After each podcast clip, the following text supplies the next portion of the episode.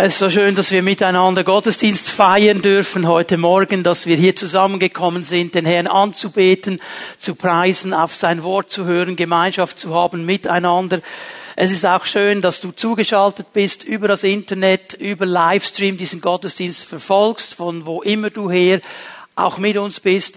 Der Herr wird uns allen begegnen. Und es ist ein Spezieller Sonntag heute, so eine Woche vor Pfingsten. Ich habe eine Botschaft zu diesem Thema, möchte aber noch einmal anschließen an dem, was Marco schon gesagt hat, noch einmal diese Einladung auch für das Pfingstfest am nächsten Wochenende. Und Friedhelm Holthuis und seine Frau Elke, ähm, sie haben ein ganz, ganz großes Anliegen, das sie schon lange mittragen und auch in unserer Mitte deponieren möchten. Sie haben ein Anliegen, dass wir Pfingstgemeinden wieder zu Pfingstgemeinden werden. Gerade wenn es um die Geistestaufe geht. Und gerade wenn es auch darum geht, den Herrn anzubeten in neuen Sprachen, mit ihm auch in dieser Gabe der Zungen zu kommunizieren, das ist für sie ein ganz großes Anliegen. Und das wird auch das Thema sein des Seminars am Samstagnachmittag. Und sie haben ganz, ganz viel Glauben, dass der Herr etwas aus gießen wird in unserer Mitte. Und darum möchte ich dich einladen, plan doch schon von diesem Samstagnachmittag an da zu sein. Ich glaube, Gott wird uns begegnen und vielleicht sagst du, ja, okay, alter Hut, ich bin sauber gegossen, mein Docht steht in der Mitte, um mal bei diesem Bild zu bleiben, alles Roger bei mir. Du weißt du was, du kannst so Roger sein, wie du willst. Wir alle brauchen immer wieder eine neue Berührung des Heiligen Geistes.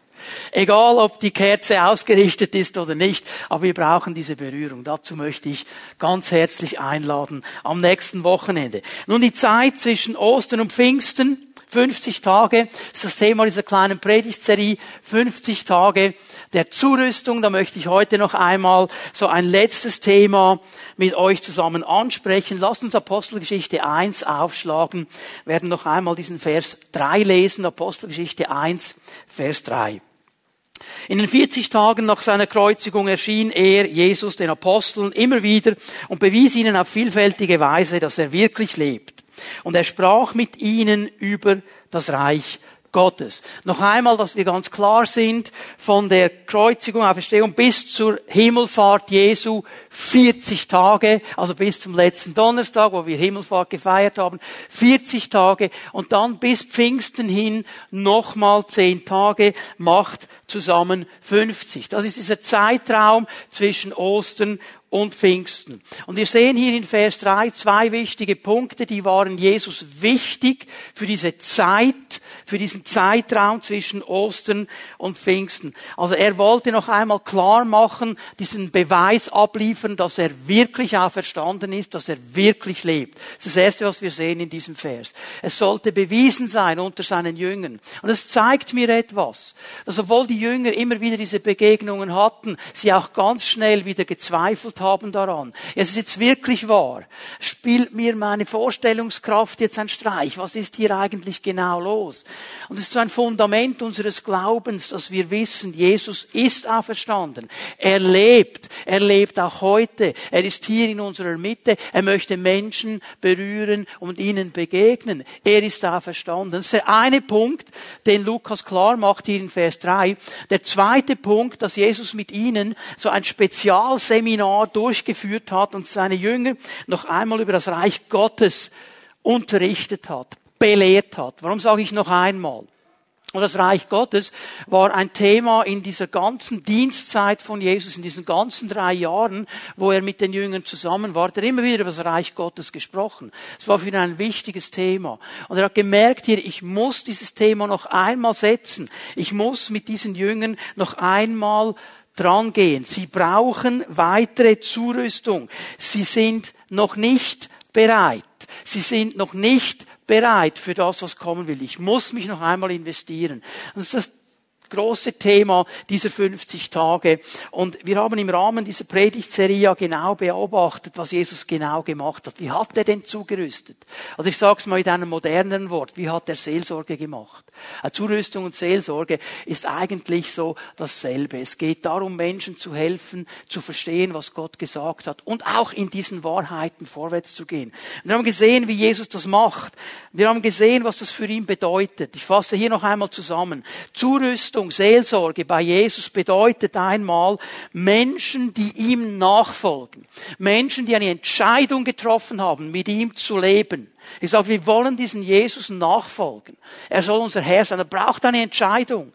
Da wirst du nicht hineingeboren. Nicht weil deine Eltern und deine Großeltern diese Entscheidung getroffen haben, bist du automatisch da drin. Es braucht immer wieder diese persönliche Entscheidung. Und diese Menschen sollen ihr Potenzial und ihre Begabung verstehen. Jesus hat jeden von uns ausgerüstet mit Potenzial, mit Begabung. Und Nachfolger Jesu müssen verstehen, ich bin begabt. Nicht, weil ich so toll bin, weil Gott etwas in mein Leben hineingelegt hat. Dreh dich mal zu deinem Nachbarn und sag ihm, du bist begabt.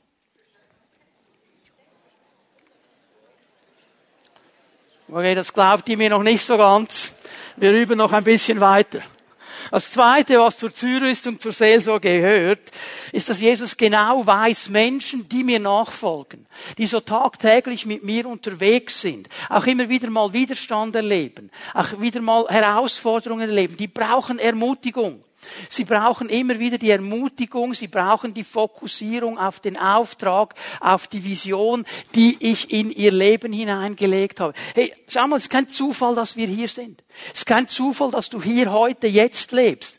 Vielleicht gibt es den einen oder anderen äh, unter uns, der denkt, oh, ich wäre so gerne im Mittelalter gewesen oder bei den Wikingen oder wo auch immer du gerne gewesen wärst, ist ja egal. Es ist nicht ein Zufall, dass du hier heute lebst. Dein Leben ist nicht ein Zufallsprodukt. Gott hat einen Plan, Gott hat eine Vision und Gott hat dich ganz bewusst in diese Zeit hineingestellt. Und die Jünger Jesu, die Nachfolger und Nachfolgerinnen Jesu, die müssen immer wieder verstehen, es gibt ein Ziel, es gibt einen Sinn in meinem Leben. Ich bin kein Zufallsprodukt. Ich habe einen Auftrag von Gott. Dreh dich mal zu deinem Nachbarn und sag ihm, hey, du hast ein Ziel in deinem Leben.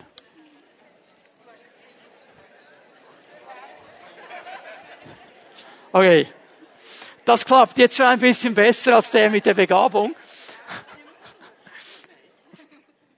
Und dann haben wir gesehen in diesen 40 Tagen, und das war ja auch das Thema der einzelnen Predigten dann, wie Jesus das intensiv gemacht hat. Wie hat er zugerüstet? Wie hat er Seelsorge gemacht?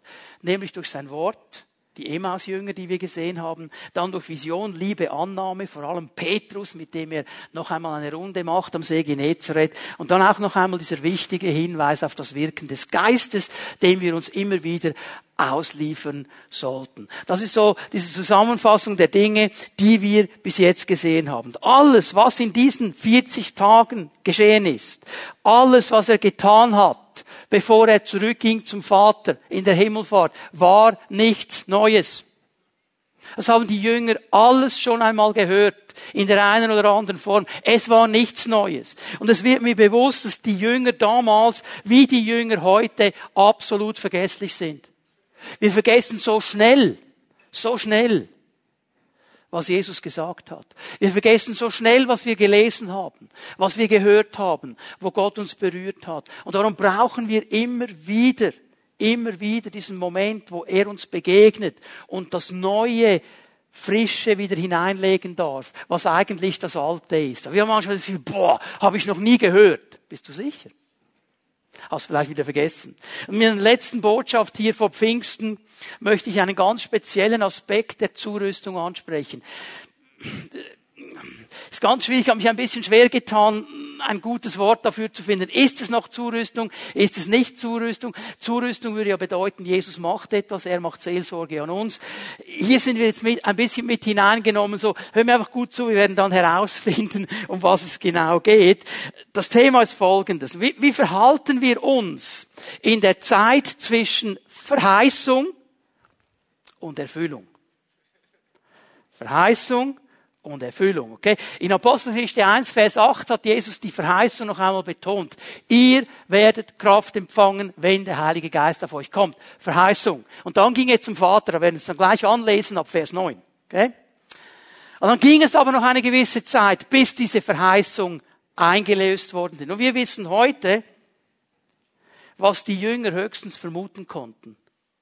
Dass es vielleicht am Pfingsten soweit sein konnte. Das wussten sie aber nicht. Es könnte sein, dass sie dachten, okay, Pfingsten, großes Fest, das könnte sein, dass Jesus da einlöst. Sie wussten es aber nicht. Es hätten auch vier Wochen sein können. Es hätte ein Jahr sein können. Gott hat ihnen nicht gesagt, Jesus nicht gesagt, dann wird der Geist kommen. Ihr sollt einfach bereit sein, der wird kommen. Also eigentlich wussten sie, okay, okay, wir sind auf der Zielgeraden. Wir sind auf der Zielgeraden. Verheißung ist ausgegangen. Irgendwann kommt's. Wie lange die Zielgerade aber ist, das wussten sie nicht. Und die Frage, die mich immer wieder beschäftigt, wie reagieren wir in diesen entscheidenden Momenten? Wie reagieren wir auf der Zielgeraden? Wie reagieren wir, wenn Gott eine Verheißung gegeben hat, bis sie dann eingelöst wird? Was machen wir in dieser Zeit? Setzen wir uns einfach hin, sagen, Herr, du hast es gesagt, ich warte jetzt mal? Oder fallen wir in eine fromme Aktivität, wollen dem Herrn noch ein bisschen helfen bei der Umsetzung? Was machen wir genau? Darüber wollen wir nachdenken. Und ich gebe euch hier schon mal ein paar Schlüsseldinge, die ganz wichtig sein werden. Ich kann nicht über all diese Dinge äh, sehr lange reden heute Morgen. Ich möchte sie euch einfach mitgeben, auch gerade darum, weil ich weiß, ihr habt sie von hier vorne schon viele, viele Male gehört. In dieser Zielgerade ist Gemeinschaft absolut wichtig. Hör mal, es geht nicht alleine. Du bist nicht alleine auf dieser Zielgerade. Wir brauchen einander auf dieser Zielgerade. Wir brauchen einander in dieser wichtigen Zeit zwischen Verheißung und Einlösung der Verheißung. Also werden wir sehen bei diesen Jüngern, sie brauchten einander. Da hat nicht Petrus sein Ding gemacht, Bartholomäus sein Ding gemacht und, und der andere auch noch sein Ding gemacht. Die waren miteinander unterwegs. Gemeinschaft. Es braucht auch eine Einheit. Sie mussten sich finden in gewissen Fragen. Da mussten Dinge geklärt werden und sie mussten sich finden. Und es ging nicht darum, meine Meinung und nur meine Meinung und deine Meinung interessiert mich nicht. Sie haben gelernt, miteinander umzugehen, eine Einheit zu suchen, weil sie haben gewusst, diese Einheit braucht es, dass Gott Verheißung einlösen kann. Es braucht all diese Dinge, ein Miteinander. Lasst mich mal so sagen, Leben in der Nachfolge ist nicht eine Einzelübung. Leben in der Nachfolge ist nicht Individualismus. Leben in der Nachfolge, das Ziel Gottes zu erreichen, schaffen wir nur gemeinsam.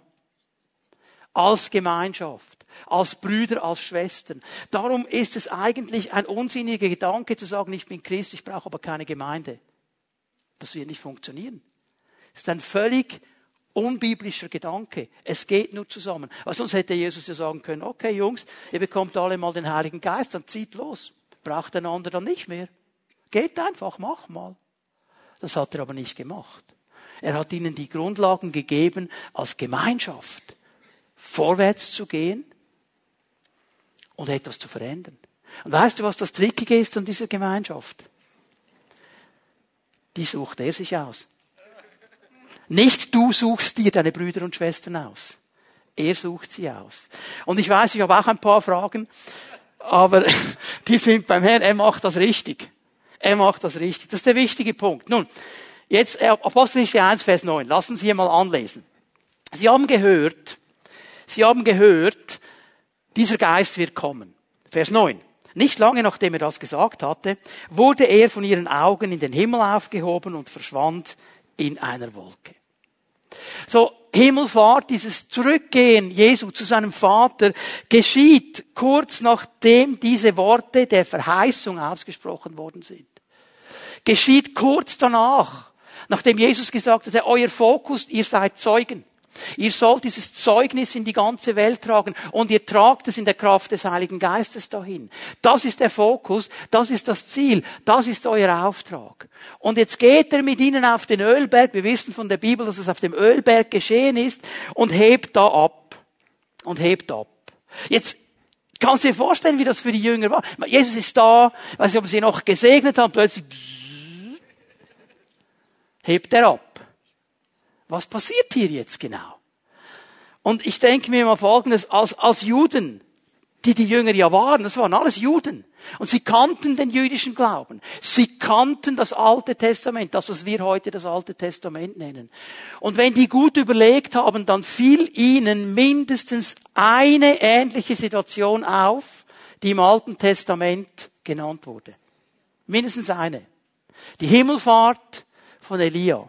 Es ist ganz wichtig, dass wir diesen Text mal schnell lesen miteinander. Zweiten Könige 2 beschreibt uns die Himmelfahrt des Propheten Elia. Und Dem Ganzen geht ja eine ganze Geschichte voraus. Ich möchte nur einen Punkt hier erwähnen. Sein Nachfolger Elisa, der designierte Nachfolger, war dabei. Und er hat ja dann Elia gebeten um eine doppelte Salbung. Das war sein Anliegen, das war sein Wunsch. Und was wurde aus dieser doppelten Salbung alles schon gemacht? Ihr müsst ein bisschen einordnen. Was er eigentlich wollte, war eine Ausrüstung für den Dienst. Er wusste, ich bin der Nachfolger von Elia. Ich muss diesen Dienst weiterführen, das kann ich nicht aus eigener Kraft. Und bitte hör mir jetzt gut zu. Es ging ihm hier nicht darum, dass er doppelt so viel Kraft wollte wie Elia. Das ist nicht der Punkt hier. Darum geht es nicht. Er hat nicht gesagt, okay, du hast 100 Prozent, ich will 200 Prozent. Ich will mehr Salbung als du. Das war gar nicht die Frage. Die Frage ist auch nicht die, und es gibt Leute, die rechnen das ja dann aus, okay, ja, Elisa hat genau doppelt so viele Wunder getan, wie Elia sie getan hat. Kommt immer auf die Zählung drauf an. Aber darum geht es hier nicht in erster Linie. Es geht eigentlich um etwas anderes. Und wer ein bisschen das Alte Testament kennt, der weiß, um was es geht. Seine Bitte war die Bitte des Erstgeborenen. Der Erstgeborene in einer Familie, der, der den Dienst des Vaters weiterführen sollte, der, der anstelle des Vaters dann über die Familie gesetzt war, der den Dienst weitermachen sollte, er hatte Anrecht auf eine doppelte Gabe. Okay, sein Anteil war doppelt so groß. Und was er hier eigentlich wollte, ist Folgendes. Er sagt, hey, wenn ich wirklich dein Nachfolger bin, wenn ich wirklich der Erbe bin, wenn ich wirklich der bin, dann brauche ich eine Bestätigung. Das wollte er eigentlich. Jetzt kommt eine interessante Sache. 2. Könige 2, Vers 10. Die Antwort von Elia. Elia entgegnete, du hast etwas Schweres erbeten. Lass mich hier schnell stoppen. Du hast etwas Schweres erbeten. Warum sagt er das? Warum sagt er das? Weil er hier klar machen will, Berufung und Setzung liegen nie in der Hand eines Menschen. Nie. Er sagt, ich kann das nicht entscheiden. Ich nicht. Das kann nur Gott entscheiden.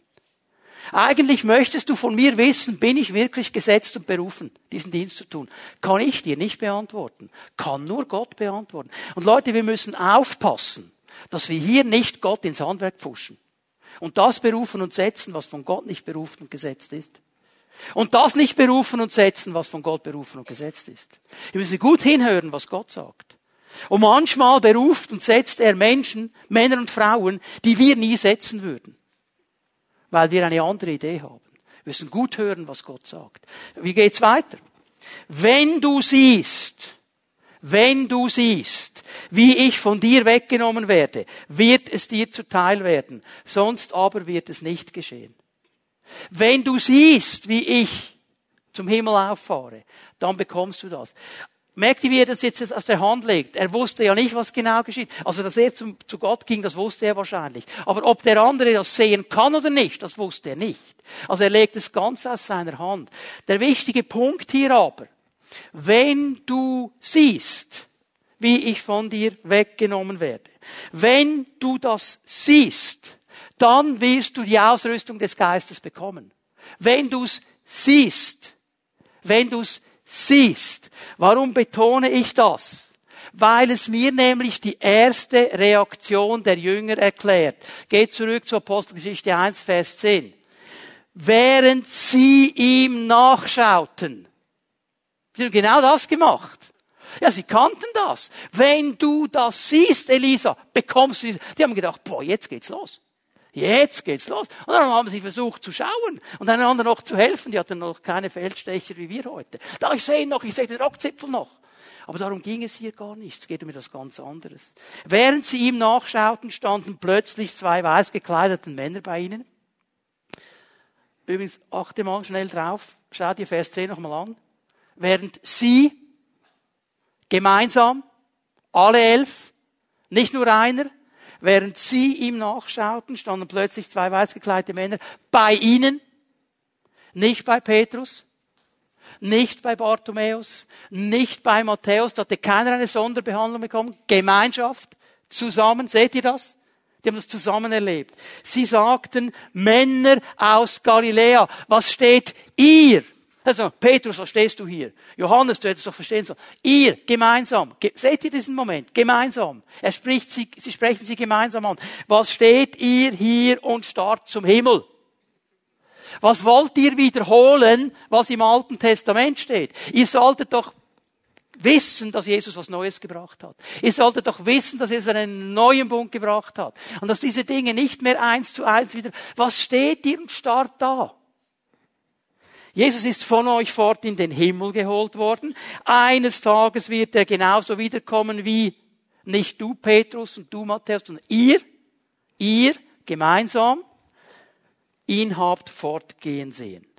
Okay? Das ist, was Sie mal zuerst hören. Ich musste an etwas denken aus meiner Kindheit. Das ist schon länger her. Aber da gab es so einen Spruch.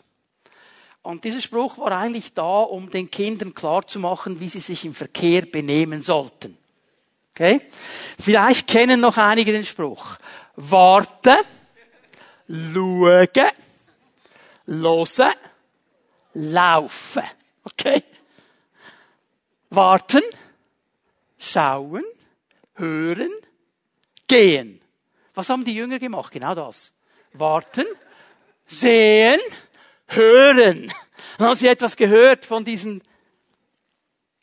Engeln. Und dann sind sie gegangen.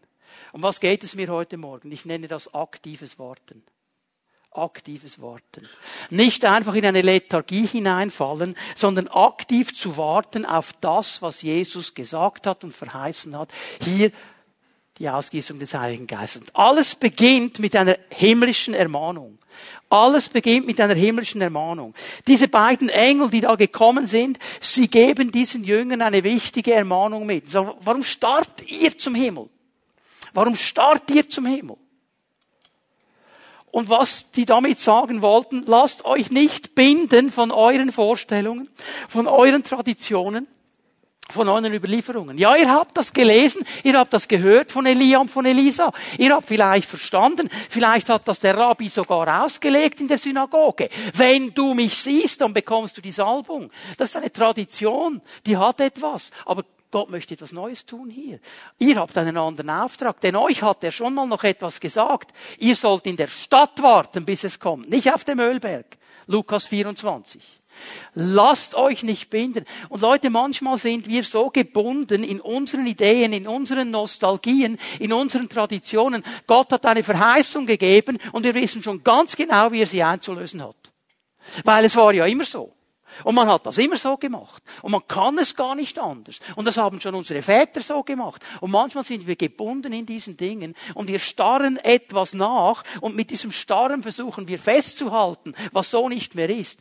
Dinge verändern sich, Gesellschaft verändert sich, Zeit verändert sich. Jesus verändert sich nicht. Er ist immer derselbe. Aber unser Umfeld verändert sich. Du kannst heute nicht mehr evangelisieren wie vor 60 Jahren. Das wird nicht mehr funktionieren. War das damals falsch? Nein, damals war es gut. Aber die Zeit hat sich verändert. Verstehen wir? Und manchmal halten wir fest an Dingen, die nicht mehr angebracht sind heute. Jesus hat etwas Neues in Existenz gekommen. Er hat diesen neuen Bund gebracht. Es wird ganz neu sein. Ich habe etwas ganz Neues gemacht. Alle Menschen, alle Menschen sollen mit einbezogen werden. Das ist ja unerhört. Unerhört. Also ich meine, wenn die Jünger gehört haben, in Jerusalem, ganz klar, Stadt des großen Königs, machen wir doch. Nummer zwei wurde schon schwierig. Samarien. Okay, mm, mm. mm. Das sind so Halbjuden, also das sind komische, aber okay, Herr, wenn du willst. Und dann noch weiter, bis an die Enden der Erde. Moment, stopp, Timeout, würde ja heißen, die Heiden? Du meinst die Heiden? Jawohl, die Heiden. Und wie viel Mal hat Jesus das ihnen gesagt? Es geht an alle. Es geht an alle. Sie haben es vergessen. Aber was auch interessant ist, so wie der Vater mich gesandt hat, sende ich nicht dich, euch. Ist euch aufgefallen, dass Jesus seine Jünger zu zweit ausgesandt hat? Nicht alleine? Manchmal habe ich so das Gefühl, wir sind ein bisschen so christliche Rambos. Christliche Terminators. Oder die Typen, die kannst du aussetzen, rundherum sind feindliche Soldaten. 1500 für Rambo, kein Problem. Der macht die vor dem Frühstück alle. Oder? So ich und die Bibel und der Heilige Geist und ich bin der Rambo. Hey, er hat uns als Gemeinschaft gesetzt. Warum hat er sie zu zweit gesetzt? Weil er wusste, die brauchen einander. Die wussten, es geht eben nicht alleine. Sie brauchen einander. So hat er sie ausgesandt. Jesus ist zurück zum Vater gegangen. Das haben sie ihm noch einmal gesagt. Leute, Jesus ist zurück zum Vater. Der ist dahin gegangen, was er euch gesagt hat. Was heißt das? Der Auftrag, die Botschaft, diesen Bund zu verbreiten, Zeugnis dieses Bundes zu geben, ist nicht mehr bei ihm. Wo ist sie jetzt? Bei euch. Verstehen wir? Ich sende euch. Hey Leute, ihr habt einen Auftrag. Euer Auftrag ist nicht hier zu warten und zu verwurzeln und zu schauen, wer kann am längsten schauen. Euer Auftrag ist, euch bereit zu machen, aktiv zu warten, bis die Ausrüstung kommt und dann Gas zu geben. Das ist euer Auftrag. Ich sende euch. In der Kraft des Geistes, der bald kommen wird, werdet ihr meine Zeugen sein. Übrigens interessant. Der Geist wird ausgegossen auf alles Fleisch. Nicht nur auf Petrus, auf Johannes und Jakobus, so die Kerngruppe von Jesus, die dir am nächsten hatte. Auf alles Fleisch. Auf alles Fleisch. Gemeinsam. Gott möchte uns mit hineinnehmen. Der Geist wird auf uns kommen. Und das dritte ist die ganz große Verheißung, die Sie ja da schon hörten und die wir nie vergessen dürfen. Er kommt zurück. Er kommt zurück. Jesus kommt zurück. Der wird zurückkommen und er wird uns abholen. Er vergisst uns nicht. Es wird eine Zeit geben, irgendwann in der Geschichte, wo er zurückkommt und sein Reich aufbaut auf dieser Welt und wir mit ihm zusammen sein werden in alle Ewigkeit. Das ist die große Verheißung der Zukunft. Und solange das nicht geschehen ist, gehen wir vorwärts mit diesem Zeugnis der Kraft Gottes und versuchen Menschen klar zu machen, um was es geht. Die Himmelfahrt ist nicht der Tag offensichtlich, an dem der verheißene Geist kommt. Das war bei Elisa so, aber nicht bei den Jüngern, nicht bei uns. Apostelgeschichte 11, 1, Vers 12, Entschuldigung, 1, Vers 12. Als das geschah, befanden sich die Apostel auf dem Ölberg, etwa einen Kilometer von Jerusalem entfernt. Nun kehrten sie zurück und gingen in dem in den im oberen Stock gelegenen Raum, in dem sie sich auch sonst aufhielten. Hast du gesehen, wieder sie, sie, sie, sie, Gemeinschaft, immer zusammen, Immer zusammen. Was machen sie jetzt? Jetzt haben sie diese Ermahnung gehört. Und diese Ermahnung war ja interessant. Warten, schauen, hören, laufen. Also warte mal, schaut mal, hört zu, was ich euch gesagt habe und jetzt bewegt euch. Das haben sie genau gemacht, aktiv warten. Zwei Dinge möchte ich herausnehmen für dieses aktive Warten. Für die Jünger war es absolut klar, es ist aktives Warten im Gebet. Aktives Warten im Gebet. Denn Vers 13, ich habe ja mittendrin gestoppt, geht weiter. In diesem im oberen Stock gelegenen Raum, dort waren Petrus, Johannes, Jakobus, Andreas, Philippus, Thomas, Bartholomäus, Matthäus, Jakobus, der Sohn des Alphaeus, Simon der Zelot und Judas, der Sohn des Jakobus. Sie alle, sie alle, Einheit, Gemeinschaft, kamen regelmäßig zum Gebet zusammen, gemeinsam mit Maria, der Mutter von Jesus, einigen anderen Frauen und den Brüdern von Jesus. Und jetzt bin ich mir absolut bewusst, dass ich ja ein christliches Reizthema anspreche. Gebet. So. Ich weiß nicht, was bei dir jetzt geschieht, wenn du Gebet hörst. Jeder weiß, beten ist gut. Jeder weiß, er könnte noch mehr beten. Jeder weiß, es wäre so wichtig zu beten. Was machen wir damit? Wie gehen wir damit um? Und ich möchte euch hier gar keine Tipps und Tricks geben. Ich möchte einfach versuchen, ein paar fromme Bilder auf die Seite zu legen. Weil was wir jetzt haben hier, wenn wir diesen Text lesen, denken wir, boah, die haben jetzt durchgezogen. Also diese zehn Tage bis Pfingsten, die haben nur noch gebetet, 24-7. Nichts anderes. Und da, wurde nur noch gebetet. Und Petrus mit vollem Eifer natürlich als Heißsporn voran. Und wenn dann ihm jemand sagen wollte, hey, möchtest du ein Sandwich? Nein, nein, keine Zeit, ich bin am Beten. Das sind diese frommen Bilder, die wir manchmal haben. Und wir schauen das an und denken, boah, schaffe ich nie. Oh, wenn ich so beten könnte wie Petrus, die Welt wäre eine andere. Schau mal. Vers 13 und 14 spricht schon eine Gruppe von etwa 20 Personen plus minus. Hast du das gesehen? Die Jünger waren da. Die Brüder von Jesus waren da. Hier sind die leiblichen Brüder gemeint, diese drei, die noch da waren. Und Maria war da und noch ein paar andere Frauen. Ich gehe davon aus, es sind die Frauen, die Lukas in seinem Evangelium schon genannt haben. Das waren ja 20 Leute. Diese 20 Leute. Und jetzt, wenn wir mal zu Vers 15 gehen, Dann geschieht etwas Interessantes. Im Vers 15, ein Vers weiter unten, reden wir dann bereits von 120 Personen. An einem Tag, als 120 versammelt waren. Hast du das gesehen? Ja? Zeig mir etwas. Es waren nicht immer gleich viele Leute. Also jetzt bitte leg mal dieses fromme Bild auf die Seite, dass hier 120 Leute 10 Tage, 24 Stunden am Tag durchgebetet haben und darum kam Pfingsten. Pfingsten kam, weil Gott es gesetzt hat. Wir können mit unserem Gebet nicht Gott zwingen, etwas zu tun. Einmal waren es 20, einmal waren es 120. Es zeigt mir, diese, wenn wir es so nennen wollen, Frühform der Gemeinde hatte dieselbe Leistungskurve wie die Gemeinde Jesu heute. Einmal kommen 100 in den Gebetsabend, einmal kommen fünf. Und die fünf, die dann zweimal da waren, die denken, wir sind frömmer als die anderen. Kannst vergessen. Kannst vergessen. Lass uns den Stress vom Gebet wegnehmen, okay? Lass uns den Stress wegnehmen. Gebet ist Beziehung mit Gott. Und das kannst du nicht irgendwie über eine Leistung abgelten. Es ist Beziehung mit Gott. Ich stelle hier einfach mal Folgendes fest. Das Gebet, es wird beschrieben als regelmäßig und anhaltend. Was immer das jetzt genau heißt.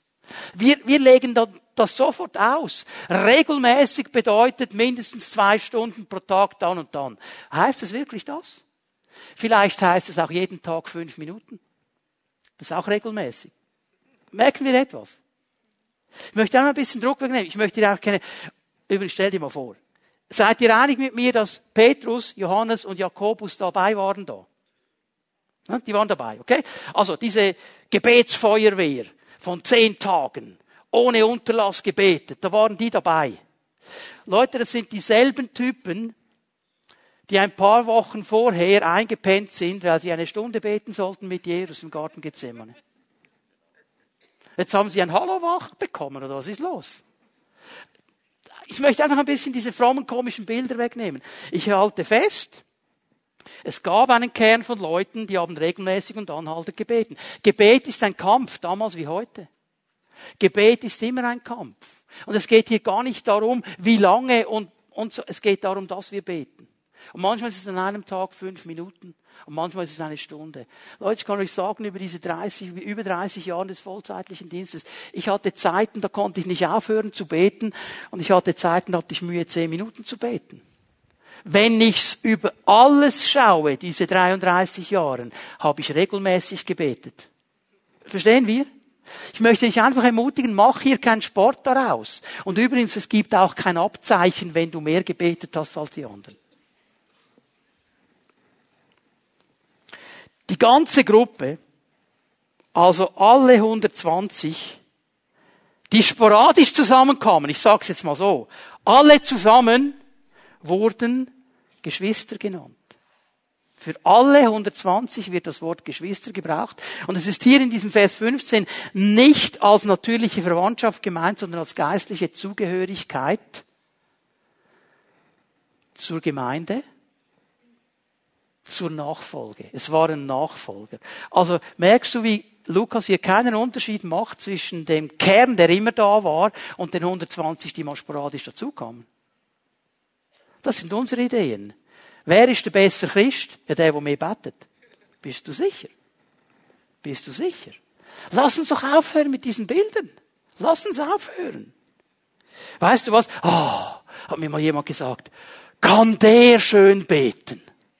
Habe ich gedacht, so what? Was habe ich jetzt von seinem schönen Gebet? Kommt es darauf an, dass wir schön beten? Weißt du was? Wenn ich das mache in der Pfimiet Home, in der Basisgruppe, ich lasse meinen ganzen biblischen Input raus. Alle Bibelstellen, die ich kenne, sind einige. Ich hau die einfach mal raus. Okay? Da werde ich mal lang beten. Das ist schon mühsam für einige. Und dann wird noch was geschehen. Einige Leute, die da sind, die werden nie beten, weil sie sagen, das kann ich nicht. Gebet muss echt sein, nicht elaboriert. Es muss echt sein. Ich muss immer wieder an diese Situation denken, wo der Pharisäer da seine Story durchgegeben hat im Tempel. Und alle waren begeistert. Boah, der Mann, tiefe Gedanken, theologisch klar, ausgerichtet. Boah. Und dann kommt der Sünder, sagt, sei mir gnädig, Herr. Jesus sagt, okay, der ging gerecht nach Hause. Nicht der Pharisäer. Verstehen wir? Ich möchte ein bisschen provozieren hier. Leute, wir wissen, dass Jesus während seines Dienstes von vielen Menschen begleitet worden ist. Da waren immer viele Leute da. Wenn etwas läuft, auch geistlich etwas läuft, sind viele Menschen da.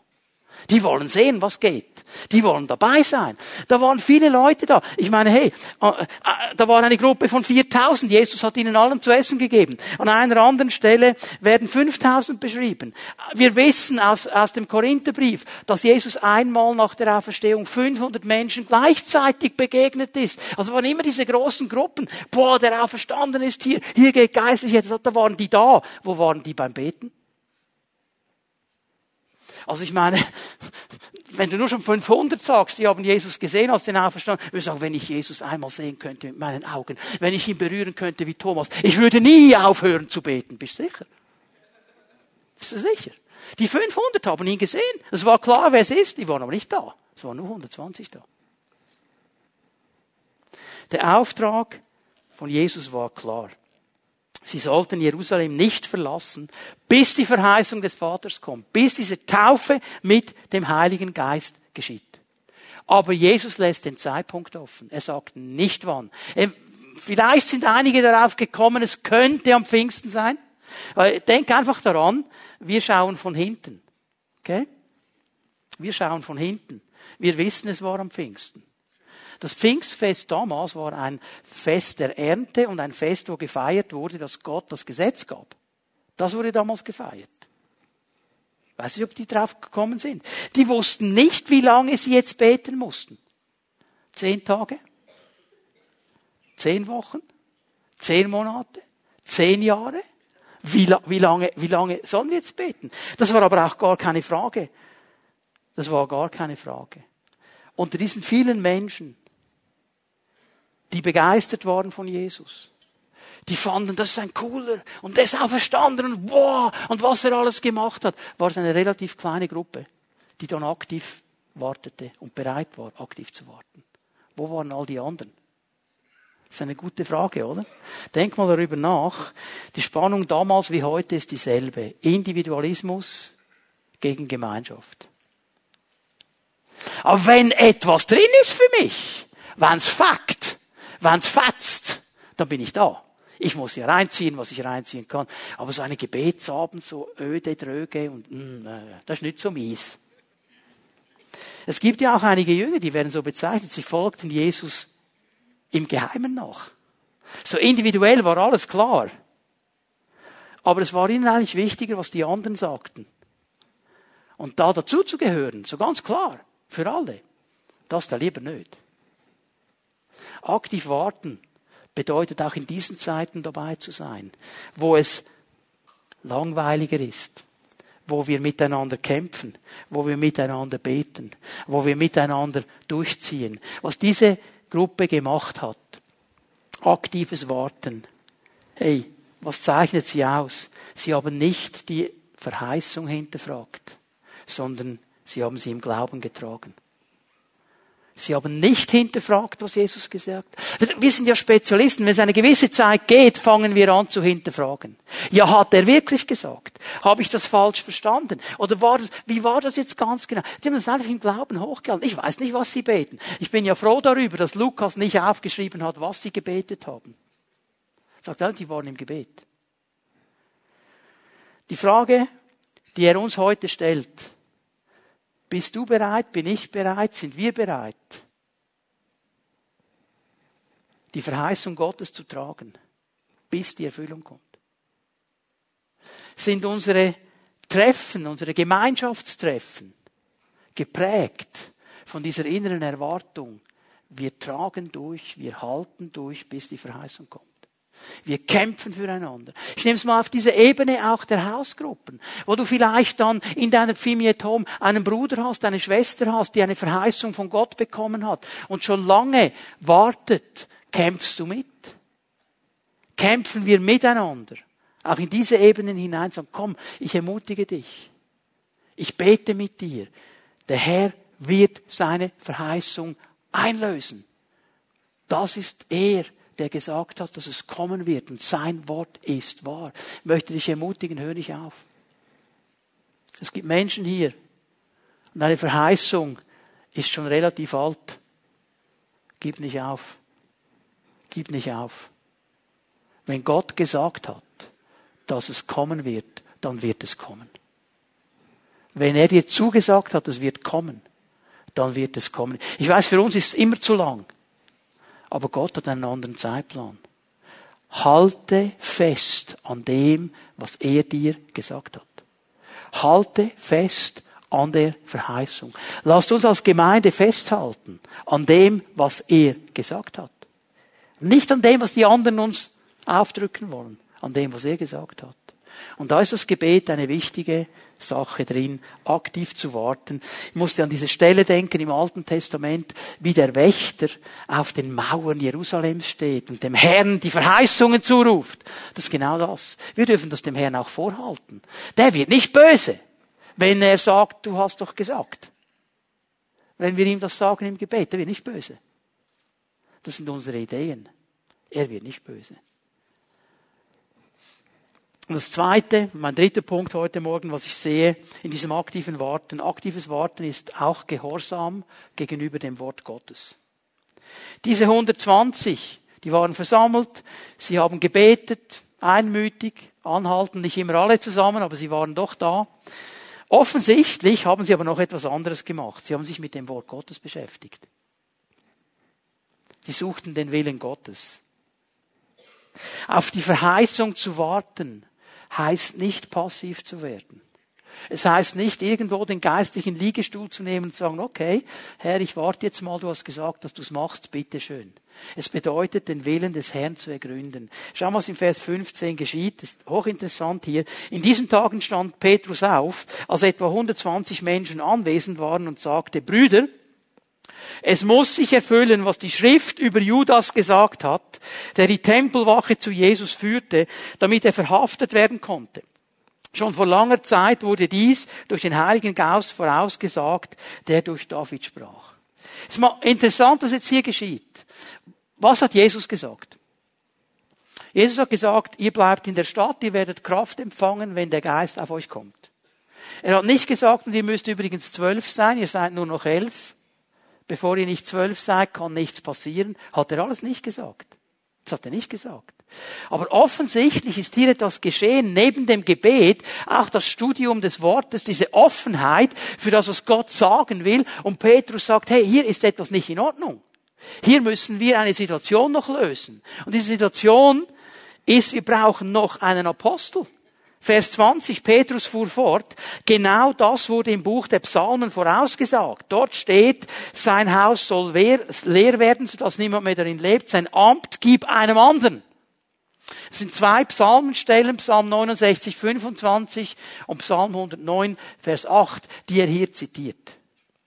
Und offensichtlich ist da etwas geschehen, indem dieser Jünger das Wort Gottes studiert hat, nachgedacht hat über die Pläne Gottes. Wahrscheinlich auch in dieser Verheißung. Er wusste, ich, ich bete dafür. Herr, ich halte dir das vor. Du hast gesagt, diese Verheißung kommt. Hast du mir noch etwas zu sagen? Was gibst du mir noch? Wird er geführt zu diesen Psalmstellen und merkt, okay, eigentlich hat Jesus zwölf Apostel berufen. Wir sind nur noch elf. Wir brauchen noch einen. Und er fängt das an umzusetzen. Ein wichtiger Punkt. Die haben aber nicht nur studiert. Sie haben auch ernst genommen, was das Wort sagt. Weil sie gehen sofort dran, das umzusetzen. Sie gehen sofort dran, das umzusetzen. Und hier kommt eine Spannung. Diese 120 wussten, welche Voraussetzungen der neue Apostel erfüllen musste. Das wussten sie ganz genau. Jetzt haben wir ein Problem, es waren zwei da, die diese Erfüllung erfüllten. Elf und zwei gibt, das ist einer zu viel. Ja, was machen wir jetzt? Und jetzt hätte die ganze Dynamik losgehen können, oder? Das ist ein Einheitskiller. Das ist ein Gemeinschaftskiller. Denn ich bin überzeugt davon, beide hatten eine Fraktion. Beide hatten Buddies. Beide hatten irgendwo Leute, die fanden, der ist viel besser als der andere. Ich weiß, das geschieht ja bei uns in der Pfimi Bern so nicht, aber einfach, dass ihr das wisst, in anderen Gemeinden kann das doch mal geschehen, dass dann Fraktionen da sind und finden, der ist viel cooler als der andere. Und ich bin ja froh, dass wir als Pfimi Bern verstanden haben, was Paulus den Korinthern gesagt hat. Hey, wer ist Paulus, wer ist Apollos? Diener sind wir, nichts anderes. Hört doch auf, uns zu vergleichen. Aber hier könnte das ja geschehen. Was machen sie? Vers 24. Dann beteten alle darum, dass der richtige Mann gewählt wurde. Herr, baten sie, du kennst die Herzen der Menschen, zeig uns, welcher diese beiden Männer du dazu erwählt hast. Welcher von diesen beiden? Du kennst die Herzen. Und das ist ja die Grenze, die wir haben. Wir kennen das Herz nicht. Wir sehen die äußere Performance, aber nicht das Herz. Das haben sie verstanden. Seht ihr, wie, wie tief die in diesen Prinzipien Gottes verwurzelt waren in dieser Zeit? Du kennst die Herzen. Und die Art und Weise, wie die das gemacht haben, gibt uns einen guten Leitfaden. Den können wir mitnehmen, auch für unsere Zeit heute. Wir warten ja auch noch auf die eine oder andere Verheißung, die kommen soll. Wie machen wir das? Wir bleiben im Gebet, ohne Stress, ohne Druck, sondern einfach so als eine Regelmäßigkeit in unserem Leben, fünf Minuten, zehn Minuten, zwanzig, dreißig, vierzig, was für dich passt. Und dann machen wir noch etwas. Wir lassen es zu, dass das Wort Gottes unser Denken prägt. Das Wort Gottes. Nicht die Meinungen von anderen. Nicht die Ideen der Medien. Nicht was von außen auf uns hereinbricht. Was sagt das Wort Gottes dazu? Was sagt das Wort Gottes dazu? Das bedeutet Arbeit. Es bedeutet, das Wort zu lesen, zu studieren, sich dem Wort auszusetzen, es im Gebet zu tragen. Und dann, wenn wir es verstanden haben, zu sagen, Herr, glaube, das zu verstehen. In diese Richtung möchte ich gehen, ich lege es aber in deine Hand. Ich werde es einfach jetzt tun, bitte komm mit mir. Es ist interessant, was hier jetzt geschieht. Sie taten alles, was sie konnten, aber dann haben sie dem Herrn überlassen, was nur er tun kann. Und das haben wir heute verlernt. Wir wollen das alles selber machen. Am besten noch bis am Schluss durch. Oh, geben wir uns Mühe, Menschen zu bekehren. Wir können keinen Menschen bekehren. Können wir nicht. Wir können ihn unter Druck setzen, wir können ihn mit Argumenten totschlagen, wir können ihn, aber die Entscheidung seines Herzens können wir nicht steuern. Nur der Herr, es ist interessant, wie es heißt von der Lydia, oder? Apostelgeschichte 16. Der Herr öffnete ihr das Herz. Ja, hatte, hatte Paulus gute Argumente? Absolut hat er die. Wenn einer Argumente hatte, dann er. Aber wer hat das Herz geöffnet? Der Lydia. Herr, wir tun, was wir tun können. Wir überlassen dir, was nur du kannst. Wir sehen zwei hier. Die wären gut. Die wären toll. Wir könnten mit beiden leben. Aber du siehst einen Blick, den wir nicht haben. Bitte schön, wir präsentieren dir die zwei. Jetzt bitte mach. Hilf uns zu verstehen. Jetzt wichtig. Bitte hör mir gut zu, weil ich habe schon, einige haben schon weitergelesen. Ich weiß, von was ich spreche. Ich bin auch so. Ich bin immer schon beim nächsten Vers. Und haben schon gedacht, boah, jetzt weiß ich, was ich machen muss heute Nachmittag. Bitte gut zuhören jetzt. All das, was wir hier lesen, Apostelgeschichte 1, ist vor Pfingsten. Okay? Vor Pfingsten. Also wenn die hier jetzt Lose werfen, ist das vor Pfingsten. Okay? Der Heilige Geist war noch nicht ausgegossen. Darum werfen sie Lose. Und von diesem Moment an, von Apostelgeschichte 2 am Pfingsten, findest du keine Lose mehr im Neuen Testament. Ich werde gleich erklären, warum. Nach Pfingsten keine Lose. Hat nichts mit Lotterie zu tun. Also wenn du dein, Geld mit Losen verbraten willst, das ist deine Sache. Es geht mir nicht um diese Lose. Okay? Es geht darum, etwas zu werfen, um herauszufinden, was der Herr sagt. Keine Fließe, à la Gideon. Und auch keine, das sind so die, die, ich mag diese Gebete nicht. Wenn dann. Herr, wenn du, dann werde ich. Kannst du doch vergessen. Funktioniert nicht. Das ist aber nicht das, was nach Pfingsten geschieht. Und das ist der große Unterschied jetzt hier zu dieser Stelle. Wir nehmen ernst, was Gott sagt. Wir lassen uns vom Wort Gottes inspirieren. Wir lassen uns herausfordern. Aber wie geschieht die Entscheidungsfindung? Römer 8, Vers 14. Römer 8, Vers 14. Alle, die sich von Gottes Geist leiten lassen, sind seine Söhne und Töchter. Wir werfen keine Lose wir legen keine Fließe aus. Wir beten keine Wenn-Dann-Gebete, sondern wir setzen uns auseinander mit dem Heiligen Geist, der am Pfingsten ausgegossen worden ist, der uns führt, der uns leitet. Ich weiß, es ist einfacher, Lose zu werfen. Also, kennt ihr die Geschichte dieses, dieses ähm, Mannes, der da auf dem Markt seine waren verkaufen wollte. In diesem großen Rucksack hatte er die und dann ist er vorwärts gegangen, war ein frommer Mann, äh, hat an Jesus geglaubt, ist ihm nachgefolgt, gesagt, Herr, ich mache nur, was du willst, toll. Äh, dann kommt er an eine Wegkreuzung. Drei Wege. Er sagt, Herr, ich bin ein frommer Mann, wo willst du mich haben? Ich weiß, der Ort, wo du mich haben willst, das wird der Ort sein, wo ich meine Waren verkaufen kann. Jetzt mache ich das so her, war offensichtlich kein Pfingstler. Ich nehme meinen Stock, ich werfe den in die Luft und auf dem Weg, auf den er fällt, werde ich dann gehen, das hast du dann gesagt.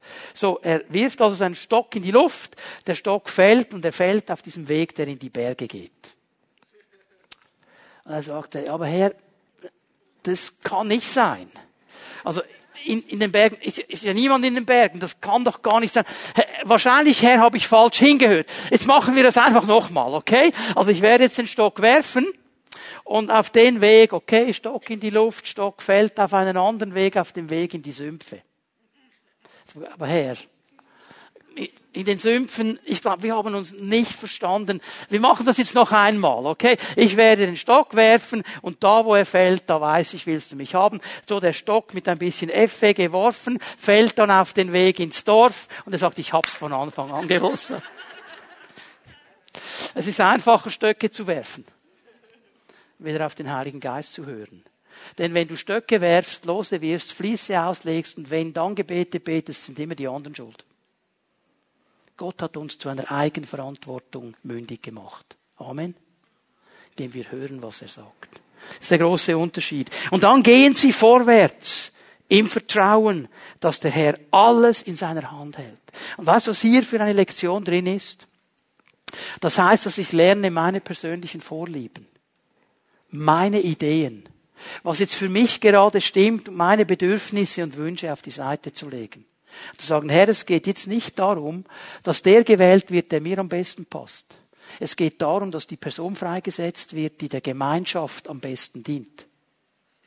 Und hier sind wir, darf ich es mal so sagen, schon ein bisschen fromme Egoisten. Schon toll, wenn es der Gemeinschaft dient, aber für mich sollte auch noch was drin sein. Wenn ich mich echt mit dem Wort beschäftige, dann muss ich immer wieder meine Wünsche, meine Bedürfnisse, meine Überzeugungen auf die Seite legen und mich diesem Wort stellen und dem Heiligen Geist stellen und sagen, Herr, so wie Jesus es gebetet hat, nicht mein Wille, deiner. Das ist der Punkt. Aktiv warten. Das ist die Voraussetzung, dass diese Leute vorbereitet wurden. Das ist letztlich das Wichtigste an der ganzen Sache. Eine letzte Bibelstelle. Matthäus 6, Vers 33. Und dann machen wir Party, wie Sie Party machen. Macht das Reich Gottes zu eurem wichtigsten Anliegen. Lebt in Gottes Gerechtigkeit und er wird euch all das geben, was ihr braucht. Lass uns aufstehen miteinander. Wir bitten, dass die Lobpreise nach vorne kommen.